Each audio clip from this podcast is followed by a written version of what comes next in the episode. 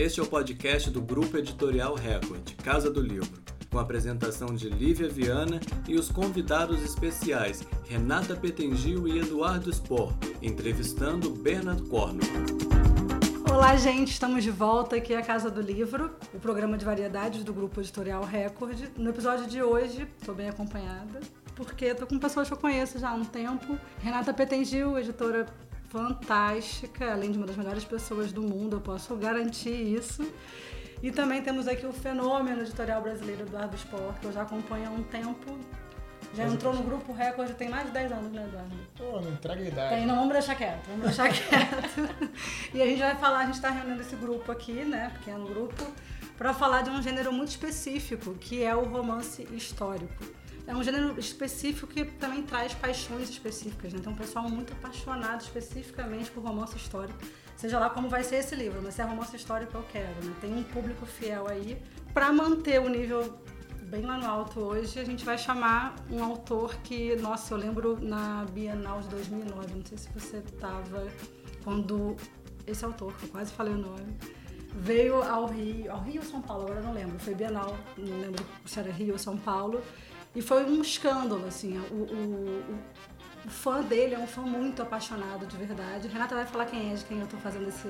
Estamos falando de Bernard Cornwell, esse grande autor britânico de romances históricos, de quem eu tenho a honra de ser editora, e que tem séries longuíssimas de mais de 20 volumes. Gente, é muito livro. Eu fico muito impressionada com série, né? O processo de, assim, de criação mesmo de série. Como é que você consegue botar desde o início esse fôlego. É um fôlego muito diferente. Você está pensando naquela história e você já vai dividindo em tomos, em volumes ou não, ou vem tudo de uma vez só. Esse processo eu sempre fico curiosa, ainda mais com autores que têm, sei lá, mais de 10 livros numa série só. Essa curiosidade eu vou poder perguntar para o Eduardo Spor, que é um autor que também é autor de série. Me conta sobre isso. Bom, em primeiro lugar, obrigado pelo, pelo convite aí que vocês fizeram. Estou muito feliz, em breve estaremos aí o nosso querido Bernard Cornwell já deve estar conectado aí diretamente Sim. dos Estados Unidos, não da Inglaterra, como a galera pensa aí. Ah, não sabia. A gente vai. É, tá, tá por lá. A gente vai falar um pouco com ele então sobre isso. Em relação à minha experiência, né? No caso, depende. Né? No, primeiro eu escrevi até a trilogia Angélico, Batalha uhum, do Apocalipse. Uhum. Depois eu escrevi a trilogia Filhos do Éden, que foi para incluir mais coisa, né? Eu sabia quando era o começo, meio e fim. E no caso da trilogia Santo Guerreiro, na realidade a minha, o meu sonho era poder escrever um livro só. Na verdade, era, ah. era, era, era, a minha. Eu queria ter. Eu falhei nessa missão. eu queria realmente, de verdade, poder oferecer para o leitor uma experiência única, né? Um, um, um, livro que tivesse tudo. Mas nessa missão falhei miseravelmente, porque eu comecei, a gente pode, pode falar mais à frente, comecei a estudar sobre a vida do São Jorge, né? Comecei a estudar as lendas, a história uhum, toda uhum. que estava em volta e comecei a preparar um roteiro. Eu sempre preparo um roteiro antes de escrever, começo, meio e fim. E aí eu descobri que era uma coisa muito extensa. Então eu, é, eu fiquei naquela dúvida, né? Ou escrevo um livro de 1.500 páginas, né? Que se eu fizesse isso, ia ser um livro gigante e que ainda teria que cortar coisa, ou eu divido em três. Então, no meu caso, acredito que vai variar, talvez o, o porno que a gente vai falar planeje diferente, uhum. mas como só escrevi, no caso, uma tetralogia e uma trilogia que eu estou escrevendo, uhum. eu planejei tudo antes. Eu, particularmente, não consigo iniciar uma viagem sem ter um plano de voo. Sim, né? sim. Que eu acho que é um método diferente o nosso querido Bernardo Porno. Eu acho que é por isso que a gente está aí, vai ser vamos bem bacana essa conversa. Aí. Vamos perguntar, vamos chegar nele. Uhum. Bom, gente, o esquema hoje na Casa do Livro é que a gente vai contar com esses dois repórteres especiais. Pra, eles vão conversar diretamente com o Cornwell, já está por aí conectado, pelo que eu entendi. Hoje, Eduardo Spor não está só como fã do Bernardo Cornwell, não. Até então, o Eduardo era autor de fantasia. É, não é que era. Posso ser também. Isso, exato. Não, não abandonei. Exatamente, exatamente. exatamente. Movimento, será? E é sobre isso que eu, quero, que eu quero te perguntar, é justamente isso, assim, porque você vem da fantasia, Sim. que é esse lugar onde você faz as regras, você cria um universo todo seu e deve ser muito doido parar de escrever fantasia, porque você né, ali criou seu, seu mundo, suas regras. Uhum. E aí você está transitando para o romance histórico, que é o contrário você tem que basear numa história que já está dada, uma realidade, são fatos, você não uhum. pode Qual é essa, como é essa transição assim para você? E já entendemos que você não está mudando, você está Sim. adicionando. Claro, claro. Eu, eu acho que, de certa forma, é, não foi uma transição assim, muito brusca, porque nos meus livros de fantasia eu sempre trouxe muito, muita coisa histórica, né? Sem- Eles sempre foram livros que tiveram muita, muito estofo histórico, sempre gostei muito. Então, quando eu resolvi escrever sobre, sobre romance, sobre história, né? É, foi algo que foi um desafio, um novo desafio para mim. Mas eu não acho que tenha sido algo muito diferente, muito brusco. O interessante é que na fantasia você cria, no romance histórico você recria. Então você vai lá como investigador, por exemplo, você tem que escrever um personagem histórico, como por exemplo é o caso do imperador Diocleciano, que de fato existiu. Como é que era esse sujeito, né? Porque no romance você não vai só é, ver ele como um livro de um, um documento histórico, você vai sentar, literalmente vai sentar à mesa para jantar com o imperador. Então como é que seria esse cara?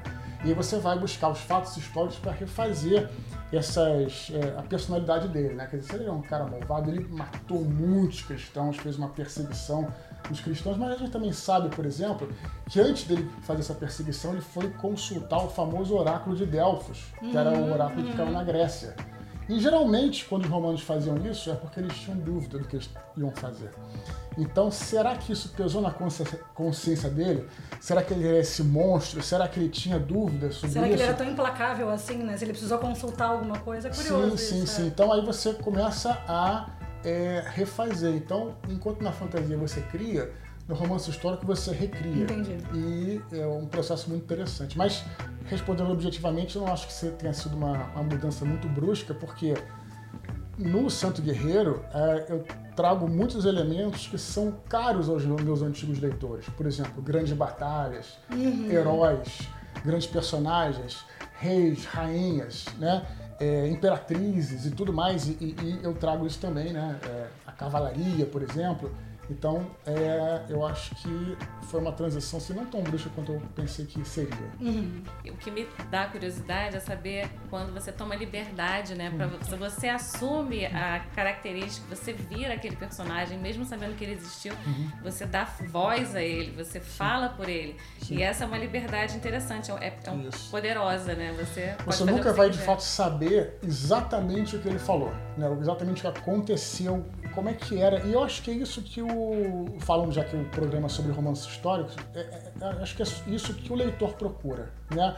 Quando o leitor lê um livro de história documental, né, ele vai ter acesso aos fatos. Sim. Mas e se você pudesse ser transportado para aquele momento e não só ter acesso aos fatos, mas como é, sentir aquilo, né? ter a experiência pessoal de estar lá. Né? Um romance histórico é uma passagem de volta no tempo e no espaço para você ir para esses lugares Total. e conviver com essas pessoas. Então, qual é a sensação de alguém, né? Só para fazer um complemento, eu escrevi um livro antes que foi O Anjo da Morte, né? Que foi do Filhos do Éden, que se passa na Segunda Guerra Mundial e tal.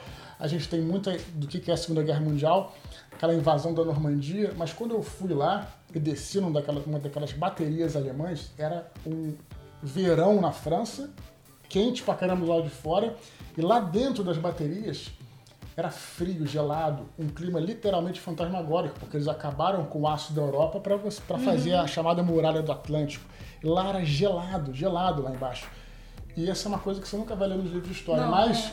o personagem estava lá dentro. Então, olha só a sensação, né? Não é só o frio, é realmente é fantasmagórico, é sinistro e tal.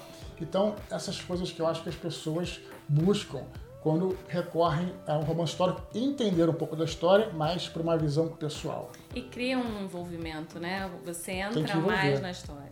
E é muito legal você ter feito essa, Uhum. esse primeiro volume da trilogia do Santo Guerreiro, que Livre está Tá aqui. mostrando, coisa Está linda. aqui. E vai ser um gancho muito bom para nossa conversa para o Cornwall.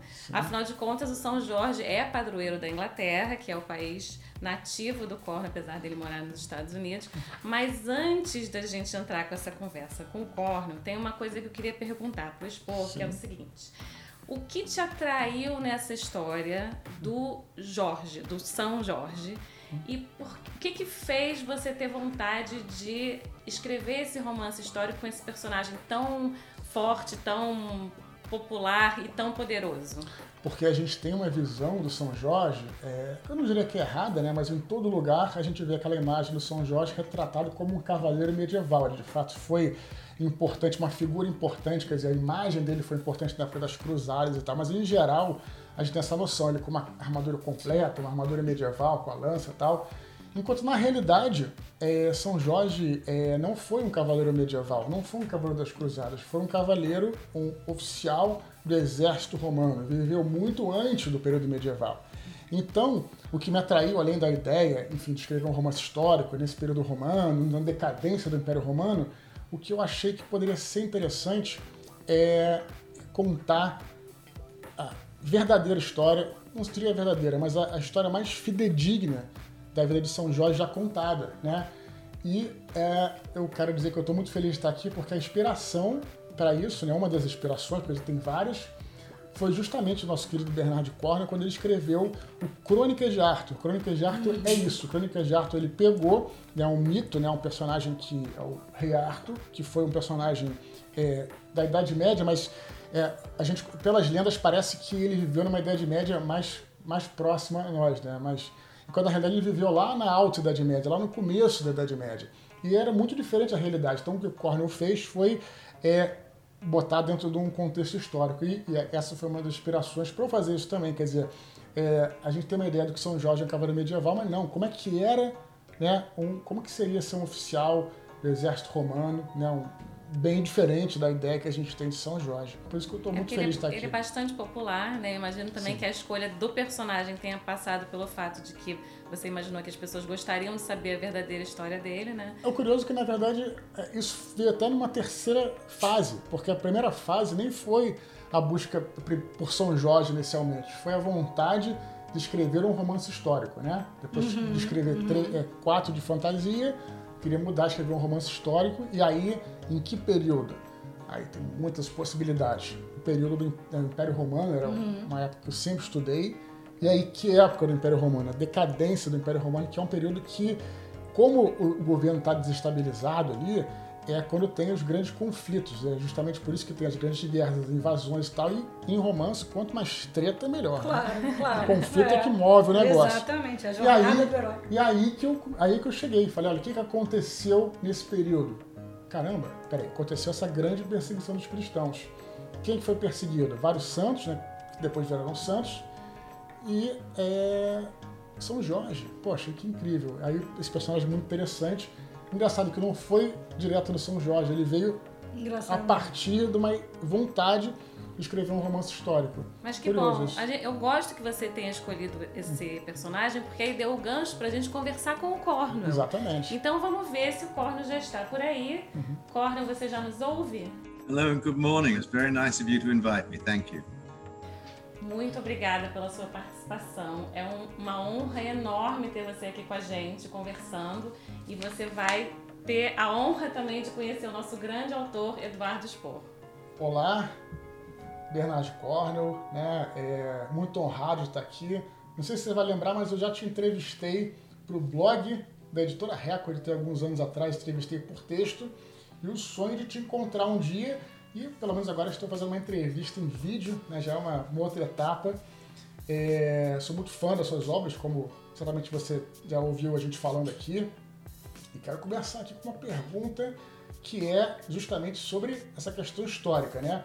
Eu sou um, um jornalista, não sou historiador, mas você é formado aí pela University College of London, né? Você tem um, um, uma graduação em, em História. Então quero saber se isso ajudou você a escrever os seus romances históricos ou se não, se não ajudou absolutamente nada. Vamos ver o que você tem a dizer aí.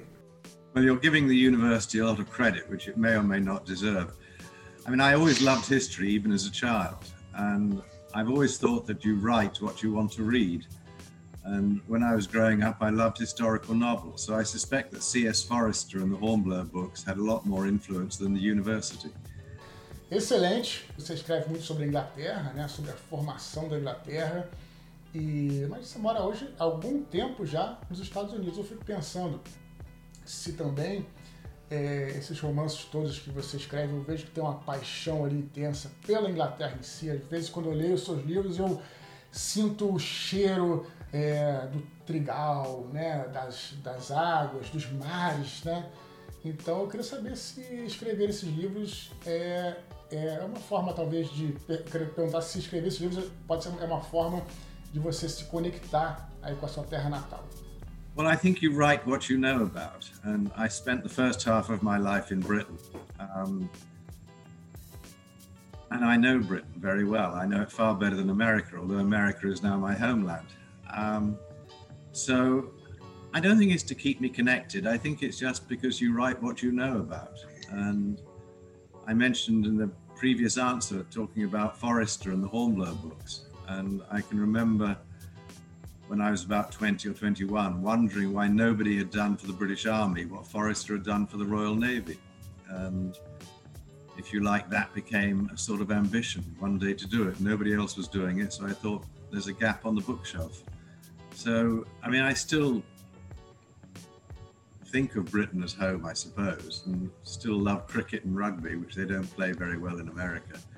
Um, but I think I write about Britain because I'm not sure I write very well about anywhere else. Não, isso é super natural, né? Que você vai escrever melhor sobre o lugar que você conhece. Inclusive, você mencionou o Forrester e dá para entender o que você falou, que ele fez muito pela Marinha Britânica. Inclusive, a gente editou aqui um livro dele chamado O Bom Pastor, que foi até, virou até um, um filme com o Tom Hanks. E, e, e ele, ele é fantástico, tanto quanto você escrevendo seus romances históricos. Por falar nisso, eu tenho uma pergunta para você todo o processo de criação dos seus livros passa por muita pesquisa. Então, a minha curiosidade é, como você faz essa pesquisa? Você só pesquisa na internet, você vai aos lugares, você visita os lugares, como é o seu processo? I go to the places, but I do a lot of research from other people's books. Um, I mean, if you copy everything from somebody's book, it's called plagiarism. If you use a lot of books, it's called research. before I write anything, I, I read what the historians have written about that period and read whatever else I can about the period. And you hope that that reading will throw up some ideas. I think it's very important to actually visit the places where it happened if you can. I mean, with the Saxon stories, that's a little bit difficult because they've changed so much, but you still get an idea of what the landscape was like almost 2,000 years ago. As for the internet, well, they used to say that if you assembled a thousand monkeys and gave them a thousand typewriters, they'd eventually write the works of Shakespeare. Well, it's not true. They'd write the internet. And you have to be very, very careful with the internet because there's an awful lot of bad information on it. And there's also some very good information.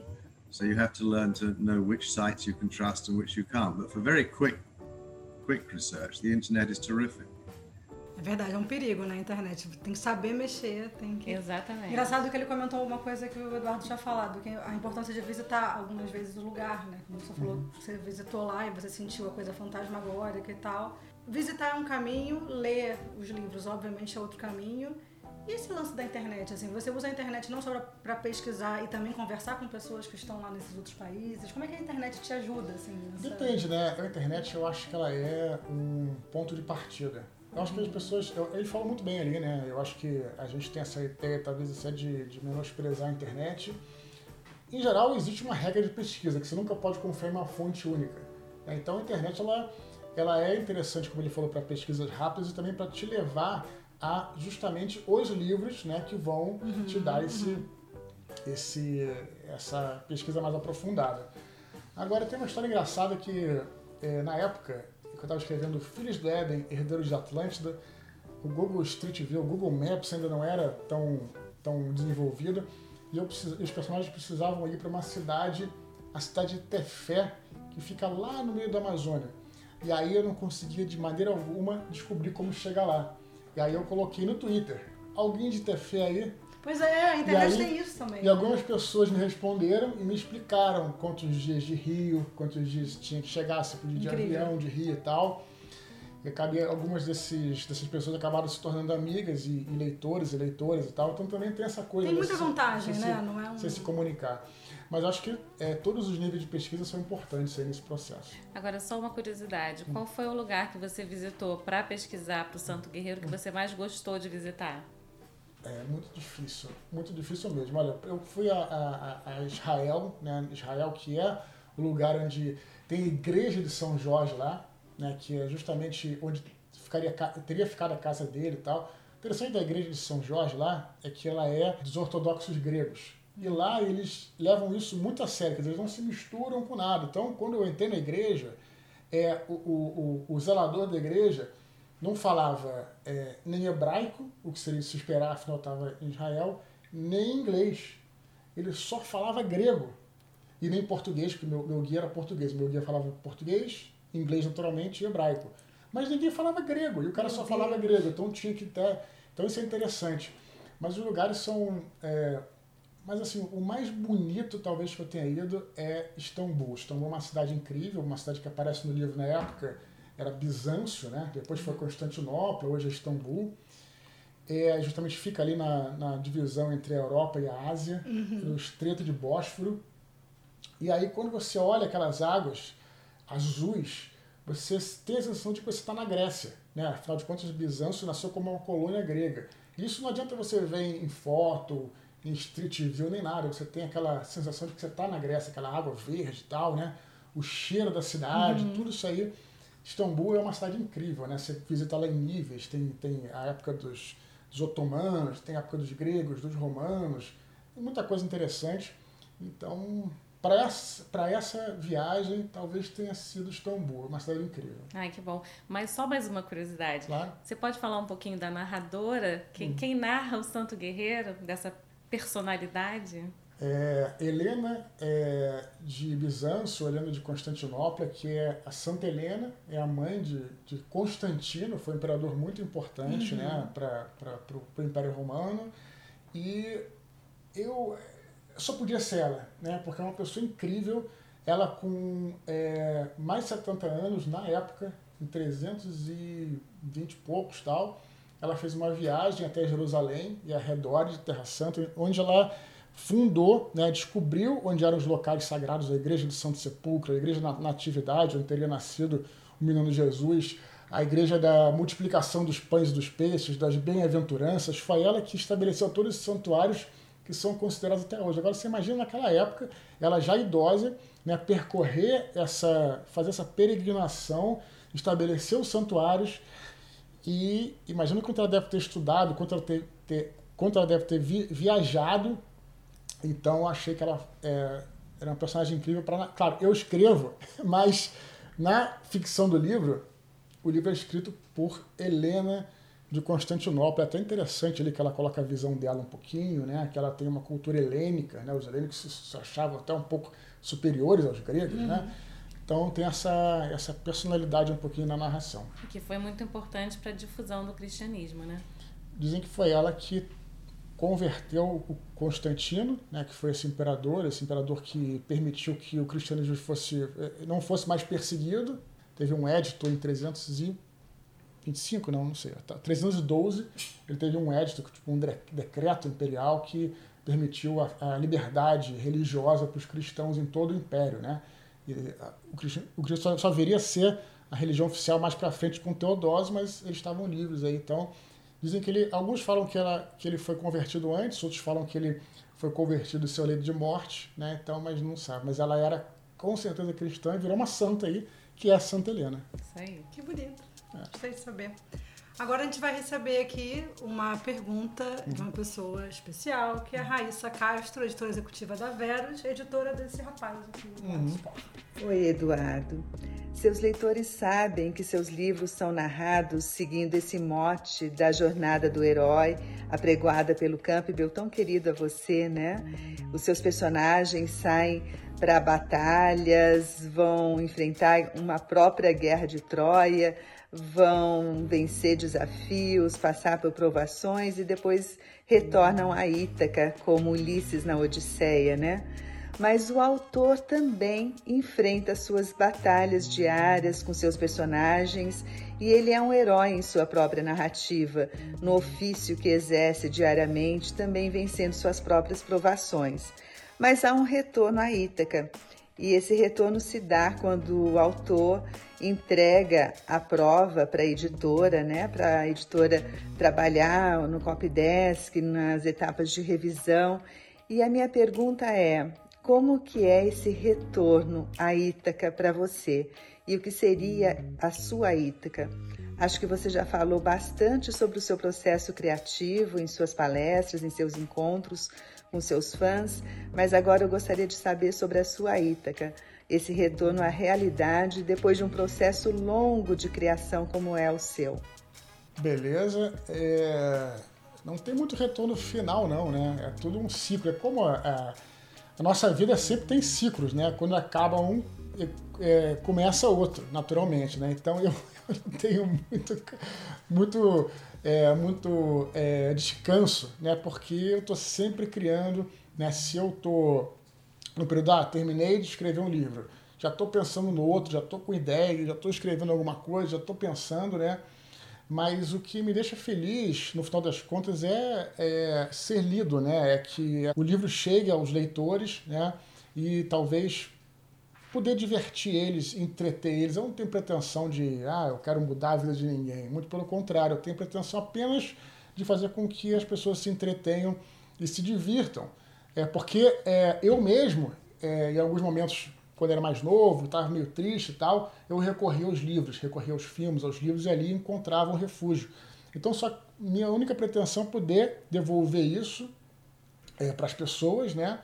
E que elas tenham um momento de entretenimento, só isso, na verdade. Mas é, não tenho descanso não, e é curioso que as pessoas têm esse mito, né, que eu, não entre nós, logicamente, nem quem está nos assistindo, mas tem esse mito de que o escritor não trabalha, só acorda à noite para escrever quando tem inspiração, e na realidade o escritor trabalha até quando está dormindo. Tem muito suor, é só criatividade, e não. quando está dormindo também, fica pensando, fecha os olhos, fica pensando no que vai escrever depois. Então, é muito trabalho. Só queria encerrar agradecendo aí a Raíssa, que foi uma pessoa que me deu essa oportunidade. Na verdade, eu venho do, claro, da publicação independente com o Jovem Nerd, né, que foram os primeiros a me dar essa, essa chance de publicar. Depois a Raíssa eh, me deu essa oportunidade de levar os livros para a livraria. É uma pessoa que eu gosto muito, que a gente está sempre conectado, uma pessoa do bem, que entende é, meu processo né, e sabe como é que funciona tenho um grande carinho por ela, então obrigado. Eu não sabia que você estaria aqui, Raíssa. Então, é, obrigado pela surpresa aí. Foi tipo arquivo confidencial, né? É, exatamente. Deu um show no, no pessoal no profissional. É isso aí. Isso. Legal essa relação de você com a Raíssa. Acho que a relação editor-autor é uma transcende, né? Tem uma é muito especial. Eu realmente, com os meus autores, eu tenho uma. Cumplicidade? Cumplicidade. Às vezes você até fala, você liga, olha, sonhei com uma coisa que lembra o seu. Tem, tem de tudo, né? Tem uma relação muito, muito específica. E eu sei que vocês se acompanham há muitos anos. E não é né? só com o autor nacional, não. A gente faz isso com o autor estrangeiro também. Às vezes, quando a gente tem a oportunidade de viajar Agora na pandemia tem sido menos comum, mas eu, eu encontrei com o Cornel na feira de Londres uma vez e aí a gente troca ideias e ele fica fascinado, querendo saber como é o nosso processo também. É, de adaptação. Né? Isso, de é, tradução é, e tal. É uma relação super específica, né? É isso aí. E vamos, a gente está indo para o final já de perguntas pro Cornwell, hein? Quero fazer mais uma. Pronto. Pode ser? Mais uma, claro. Temos tempo aí? Vambora. Então, eu quero saber o seguinte, né? A Crônica Saxônica já vai entrar, é, vai fazer 13 livros, né? vai pro décimo, pelo 13 terceiro agora. E o último? É o último? É o último. É, promessa, é dívida? É, ele falou, confirmou para mim que é o último. Olha, revelações, revelações. na casa do livro. É, isso muito me interessa. Eu estava até vendo, né? Que, na verdade, o primeiro livro do Crônicas Saxônicas foi publicado em 2004, né? Então já tem muitos anos aí. Então quero saber do nosso querido Bernardo Cornel aí. Como é que você faz para lembrar de tudo? para não se perder. As pessoas perguntam isso para mim, né? Escreveu quatro livros tal. Eu falei, pô, eu, eu, consigo me manter conectado. Mas, cara, você escreveu aí né, é, 13 livros. Eu saber de você, como é que você faz para se manter, para não esquecer das coisas que você escreveu lá no primeiro no segundo? You don't, you forget a lot. I get questions from readers saying, why did you do such and such in such and such a book? And I can't even remember it. I can't remember the character and I can't remember the event. But with this, with the Uhtred books, what I've done is the moment a book is finished, I add it to the all the others. So I have one enormous file with about three million words in it, which is the whole lot. And every time I want to use a character, I just use find and I go through and see what I've said about him before. So I use the computer to remind me, but a lot of the time I do forget. And, and then helpful readers will write to me and say, Oh, in this book you said this, and in this book it's different. Why? And the answer is because I'm old and forgetful. Muito bom. Então, já que estamos falando né, de coisas antigas aí, não poderia deixar de passar uma das coisas mais icônicas dos seus livros, que são as paredes de escudo. Agora que eu estou escrevendo sobre o Império Romano, eu me deparei com a parede de escudos e comecei a estudar sobre essa estratégia militar. Eu não podia deixar de perguntar como é que você tomou conhecimento dessa estratégia aí, que já virou até é, termo que o pessoal fala, ah, vou, estaremos juntos na parede de escudos tal, tudo por causa dos seus livros. Quero saber como é que você tomou contato com essa estratégia militar pela primeira vez. Como é que foi isso? Well, I guess I discovered it through reading the real histories. And, and then it occurred to me that it must have been one of the most terrifying experiences that anybody can go through. Mean, you have to think about these guys. They were professional warriors, they're enormously strong. And you're fighting them at arm's length. I mean, they do have projectile weapons, there are spears and arrows, but most of the killing goes on in the shield wall. And it's not surprising, there's a poem called Egodothin, which was written earlier than the Uhtred books. And Egodothin tells the story of a Welsh expedition to attack the Saxons. And the Welsh poet, it turned out to be a disaster, but the Welsh poet is very honest. He says, We were drunk. And I imagine that going into a shield wall battle, it helped enormously to drink quite a lot before you went in because they're absolutely scary. Um, but again, I'm very lucky. I've never fought in a shield wall, so it's mostly imagination. A gente, quando fala em escrita, em autor, literatura, a gente fala em estilo, né? Cada um desenvolve um estilo. É, eu, eu, vejo que você tem um estilo muito próprio, chamaria talvez de muito visceral, um estilo muito visceral, muito cru, né? Que né, faz você ser um, né, uma personalidade da literatura também pelo seu estilo. Então, eu quero saber o seguinte: como é que foi, é, o que aconteceu, como é que você fez para desenvolver esse estilo é, literário, né, de ser uma coisa mais crua, mais, é, enfim, mais é, forte aí. Queria saber como é que nessa parte de estilo literário. It happened naturally because I have no idea how it happened. I mean, absolutely none. Um, I mean, I think when you begin to write, you worry about style.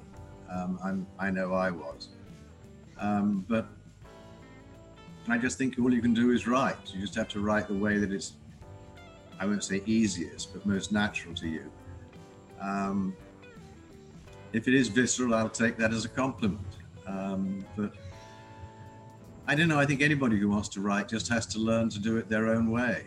And I mean, publishers talk about this mysterious thing called voice, as though each author has a voice. And I guess we do, but we're not responsible for our voice. It just happens. É bem curioso isso de voz, né? Eu acho que é, é bem o, o, que torna cada um único, né? Como é que me conta de você, assim, como é que você enxergou isso? Isso veio, como foi? Assim como o Cornel falou, eu, eu não acho que seja algo, algo consciente, né? Eu acho que você não, não faz necessariamente um, a maioria dos autores um curso ali para ter o estilo exatamente, mas eu acho que vem muito é, de você tentar escrever aquilo que você gosta de ler. Então, naturalmente, você vai tentar no começo, né, é, emular, né, emular um estilo que você que você viu num livro ou num conjunto de livros que você gosta. E aí, no começo, quando o autor está começando, ele vai ser até um pouco, às vezes, quase que um, vamos dizer assim, um pastiche de um autor sim, que ele gosta. Sim. Mas aí, obviamente, com a experiência, né, com a prática, você vai é desenvolvendo aos pouquinhos o seu próprio estilo. De repente, você, nesse meio tempo, lê um outro autor, né, que talvez não tenha nada a ver com o gênero que você. O cara quer fantasia, tá? Aí eu gosto muito de autor de fantasia, mas aí, com a experiência, com o tempo, com a idade, você vai lendo, sei lá, um autor policial, poxa, eu vou trazer isso aqui para o meu livro, né? E aí mistura com alguma coisa e tal, e aí com, isso vai surgindo, como ele falou, naturalmente. Mas eu acho que o ponto de partida é você escrever aquilo que você gostaria de ler. Né? Uhum. Acho que esse aqui é o começo e depois você vai, obviamente, desenvolver o seu estilo próprio. E depois fica até difícil de sair dele. Sim, né? vira uma marca registrada, né? É, voz, fica, né? você é. fica naquele tipo de, de estilo. Sim. Gente, tá acabando, né? Não. Sim, a gente tem que acabar. A sua missão agora é a última pergunta. Tudo bem, eu vou fazer a última pergunta Isso. para Sir Bernard Cornwell sobre seus personagens. Os seus personagens são todos incríveis. Eles, é, os seus leitores ficam apaixonados por ele no, no livro e também, lembrando, é, falando de adaptação, lembrei de adaptação, a série Crônicas Saxônicas foi adaptada para a série, né? De TV. E tem também o Uhtred, que é o protagonista, ele foi bem representado por um ator belíssimo. Olha. E aí vem a questão de como você faz para criar personagens tão cativantes. Oh, I have no idea. Um, I actually do not know uh, how you come up with them. I mean, that's always been a mystery. And um, how do you get readers to like them? I think you make them likable. Um, I mean, in many ways, they are ridiculously heroic, but we all like a hero on our side. But they've got to have other qualities. I mean, most of my heroes like women, um, which I think is a very nice thing for men to do. And, and odd enough, that seems to bring me a lot of women readers because they like men who like women too. Um, and on the whole, they're kind. I always think of them as rogues, but they're rogues who are on our side. They're fighting for us. So I don't know. You make them sympathetic. You make them kind. You make them like women, and then you just let them loose. Bom, muito obrigada por topar essa entrevista com a gente, seu tempo, foi uma honra total, imensa pra gente. Maravilhoso. E Rê, foi bom pra você? Foi maravilhoso. Eu quero mais disso. e vocês, Porta Volta, um dia? Com certeza. É, queria agradecer ao nosso querido Bernardo Corna. Finalmente é, zerei a vida, como a gente fala no Meio Nerd, e zerarei de novo quando é, espero nos encontremos um dia aí, porque o destino é inexorável. It is time we went back. I agree. Maybe when this yeah. pandemic is over.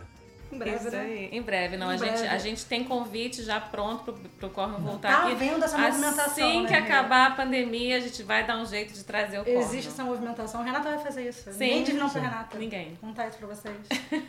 Bom, gente, então foi mais um caso do livro. A gente fica por aqui. Até a próxima. Beijo. Música